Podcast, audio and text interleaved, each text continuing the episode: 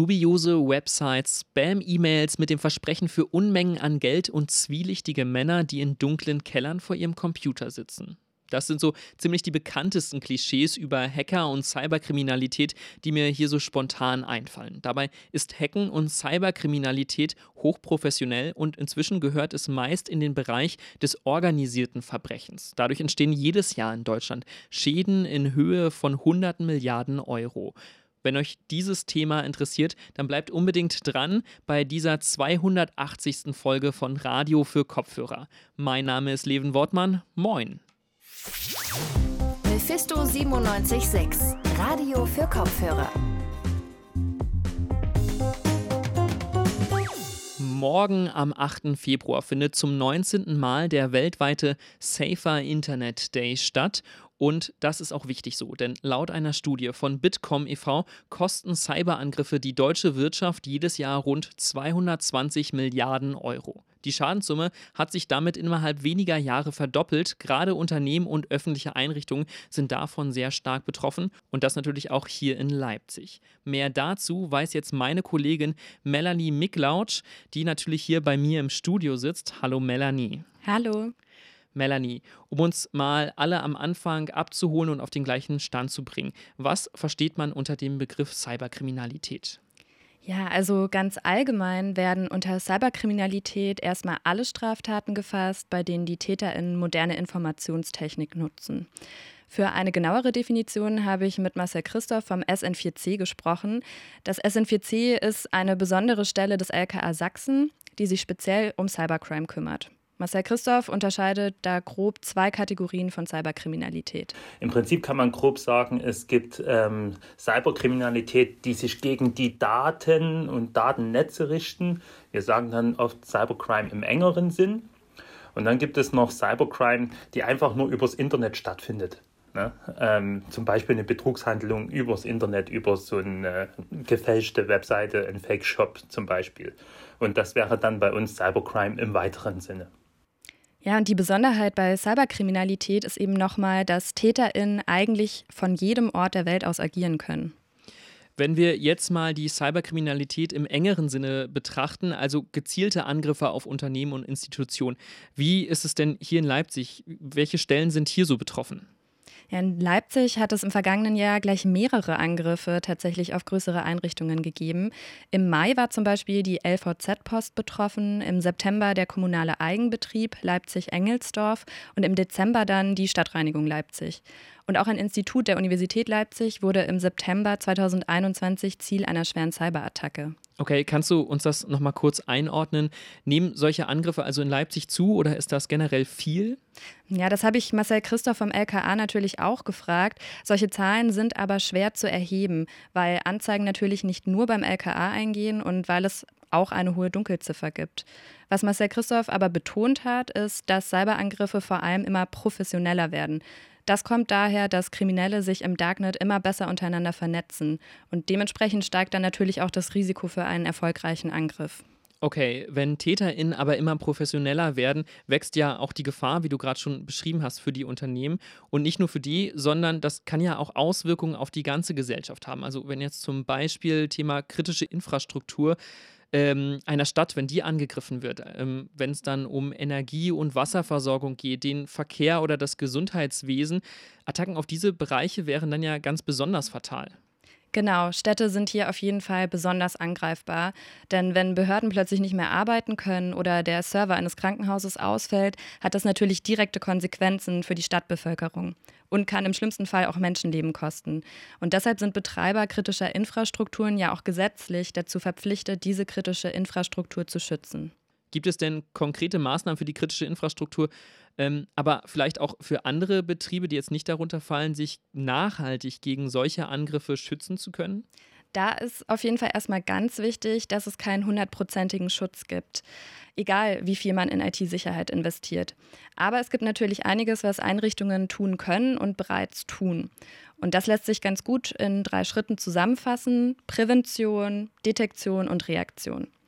Präventionsmaßnahmen sind zum Beispiel die Sensibilisierung von Mitarbeitenden und regelmäßige System- und Sicherheitsupdates. Bei der Detektion kommt es dann darauf an, überhaupt feststellen zu können, ob man angegriffen wurde. Das sind also erstmal so die Maßnahmen, die man vor einer Cyberattacke ergreifen kann. Denn wie gesagt, einen hundertprozentigen Schutz gibt es nicht. Und falls es dann eben doch zu einem Cyberangriff kommt, ist die Reaktion ganz wichtig. Steffen Rienecker, der Informationssicherheitsbeauftragte der Uni Leipzig, beschreibt, was dann wichtig ist.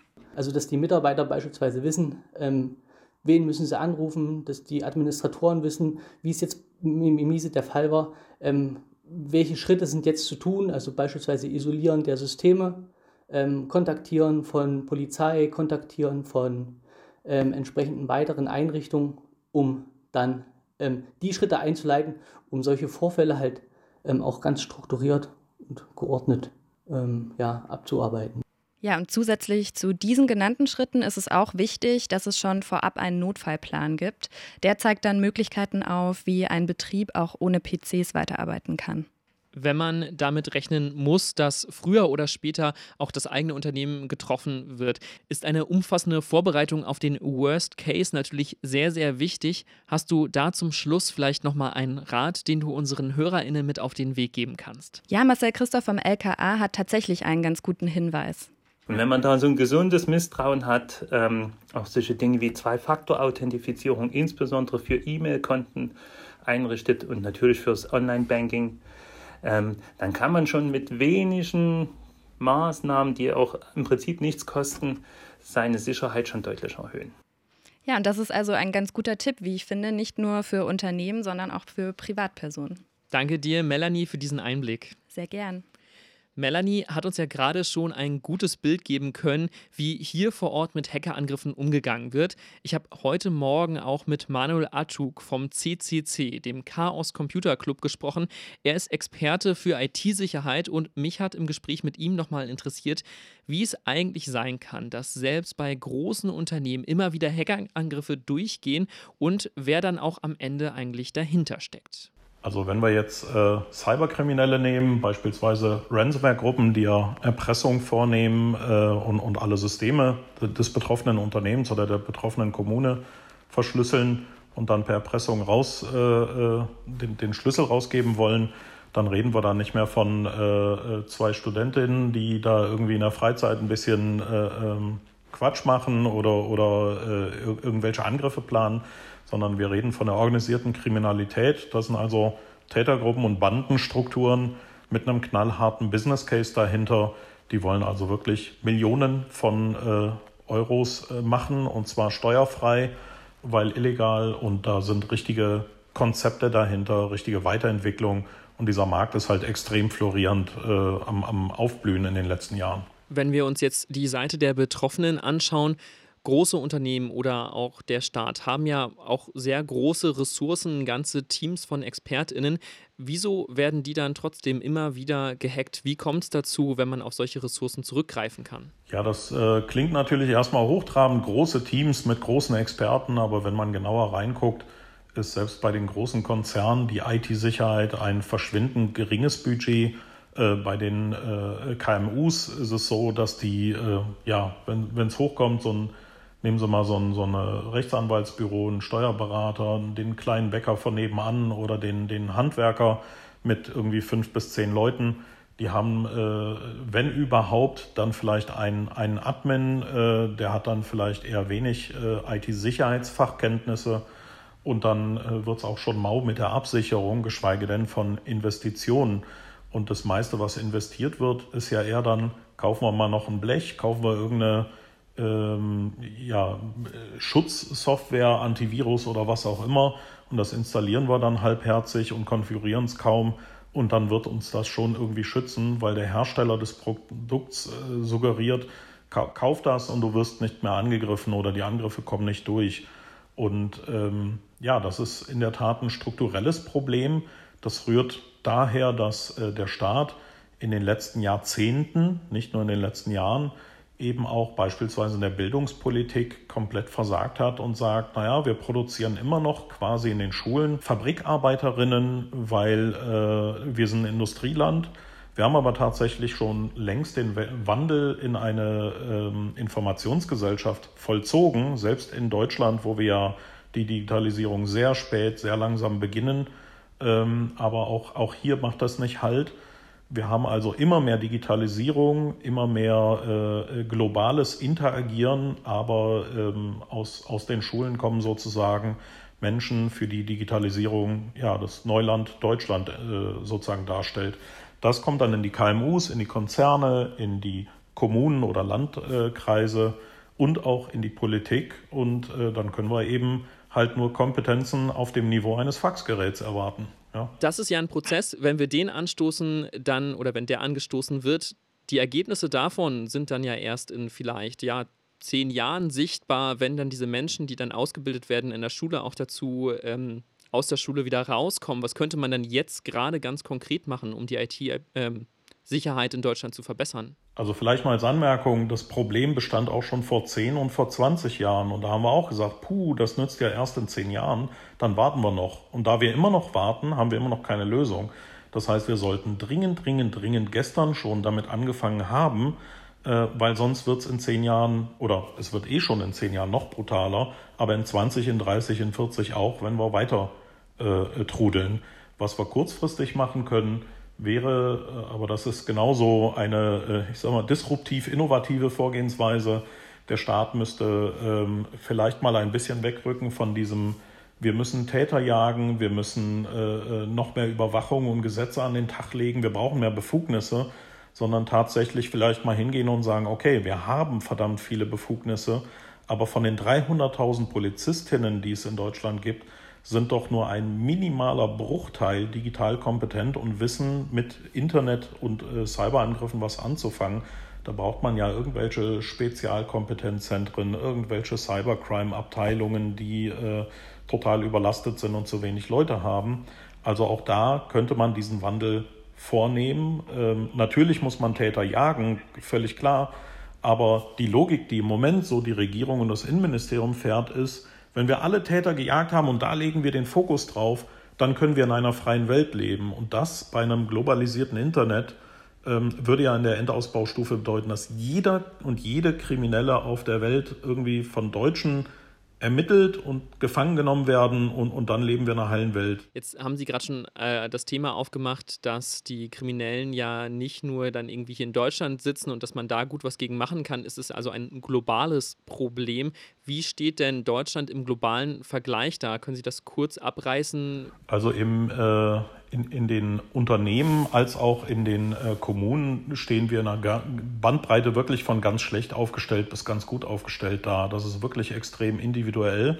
Äh, Tendenz ist, dass die Kommunen und die äh, Landkreise eher schlecht aufgestellt sind, weil die eigentlich eine unheimlich schlechte Digitalisierung an den Tag legen und teilweise auch die ganzen Stellen gar nicht besetzt bekommen, die da offen sind. Selbst das Bundesinnenministerium hat ja viele Stellen offen und kann die gar nicht besetzen, weil einfach die Fachkräfte nicht da sind, die man bräuchte.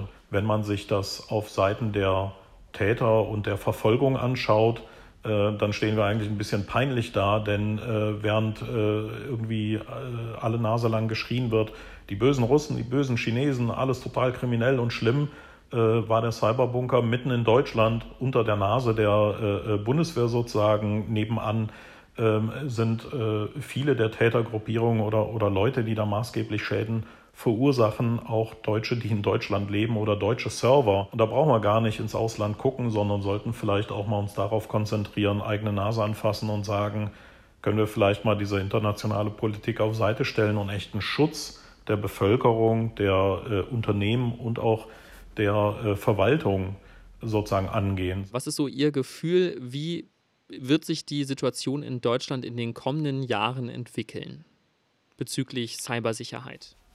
Also es, es wird brutal, ähm, denn wir sind jetzt schon auf einem Stand, wenn man sich die letzten paar Jahre Ransomware und, und äh, kriminelle Bandenstrukturen anschaut, haben sich halt auf der Welt sehr viele zusammengetan, um zu sagen, oh, da kann man verdammt viel Geld abgreifen und verdammt viel Geld äh, optimiert ja nicht nur, dass mehr Gruppen an, an den Tag kommen, sondern diese auch wirklich viel dieses Geldes wieder reinvestieren in neue und verbesserte Angriffsstrukturen. Und da hat man sich ein, äh, ein, ein Problem geschaffen, sozusagen durch diese desolate Cybersicherheitspolitik in Deutschland, ähm, dass man jetzt äh, gegen, gegen das Kind, was man selber hochgezogen hat, vorgehen muss. Und insofern wird es in der Zukunft äh, noch hässlicher, da wir äh, ja diese Bildungspolitik noch nicht mal ansatzweise sehen. Ähm, wir, wir scheitern ja schon daran, eine Homeschooling bereitzustellen nach zwei Jahren Pandemie und verpflichten immer noch alle vor Ort Präsenz zu machen. Und sonst fällt der Unterricht aus. Ähm, da werden wir also auch in den nächsten Jahren nicht besser aufgestellt sein, sondern äh, noch gruseliger. Und das wird natürlich den Tätergruppierungen äh, noch mehr in die Hände spielen, die dann in vollen Zügen sämtliche Unternehmen und Kommunen abgrasen werden. Die haben jetzt schon mehr Systeme und äh, äh Institutionen kompromittiert, als sie erpressen können. Die können sich also gerade aussuchen, wen sie hochnehmen, weil die einfach so viele Zugangsdaten und, und Backdoors schon platziert haben, ähm, das wird in den nächsten Jahren schlimmer und dann wird man sich Cherry-Picking-mäßig äh, die lukrativsten Branchen oder, oder Betroffenen sozusagen rauspicken und diese dann äh, ähm, ja, bis zum Anschlag erpressen sozusagen. So Manuel Artuk vom CCC über IT-Sicherheit in Deutschland. Vielen Dank, Herr Artuk, für das Interview. Dankeschön, ja. Ich gehe ehrlich gesagt mit gemischten Gefühlen jetzt aus dieser Folge raus. Einerseits kann ich mich als Privatperson gut schützen, wie wir gerade eben gehört haben, zumindest wenn ich auf die Basics schon mal achte. Andererseits hat Manuel Atuk ein, finde ich, recht düsteres Bild doch dann gezeichnet, wenn es um die IT-Sicherheit im öffentlichen Bereich geht. Wenn euch genau solche Themen interessieren, dann abonniert gerne den Podcast oder schaut auch in die Shownotes der heutigen Folge. Da findet ihr natürlich die Links zu unseren Social-Media-Kanälen und auch zu unserer Website. Für die Umsetzung dieses Themas und die Produktion der Folge möchte ich noch einen Dank aussprechen an Leonard Doleschek, an Luis Wolf und Melanie Miklautsch. Mein Name ist Leven Wortmann und ich wünsche euch noch einen ganz schönen Tag. Mephisto 976, Radio für Kopfhörer.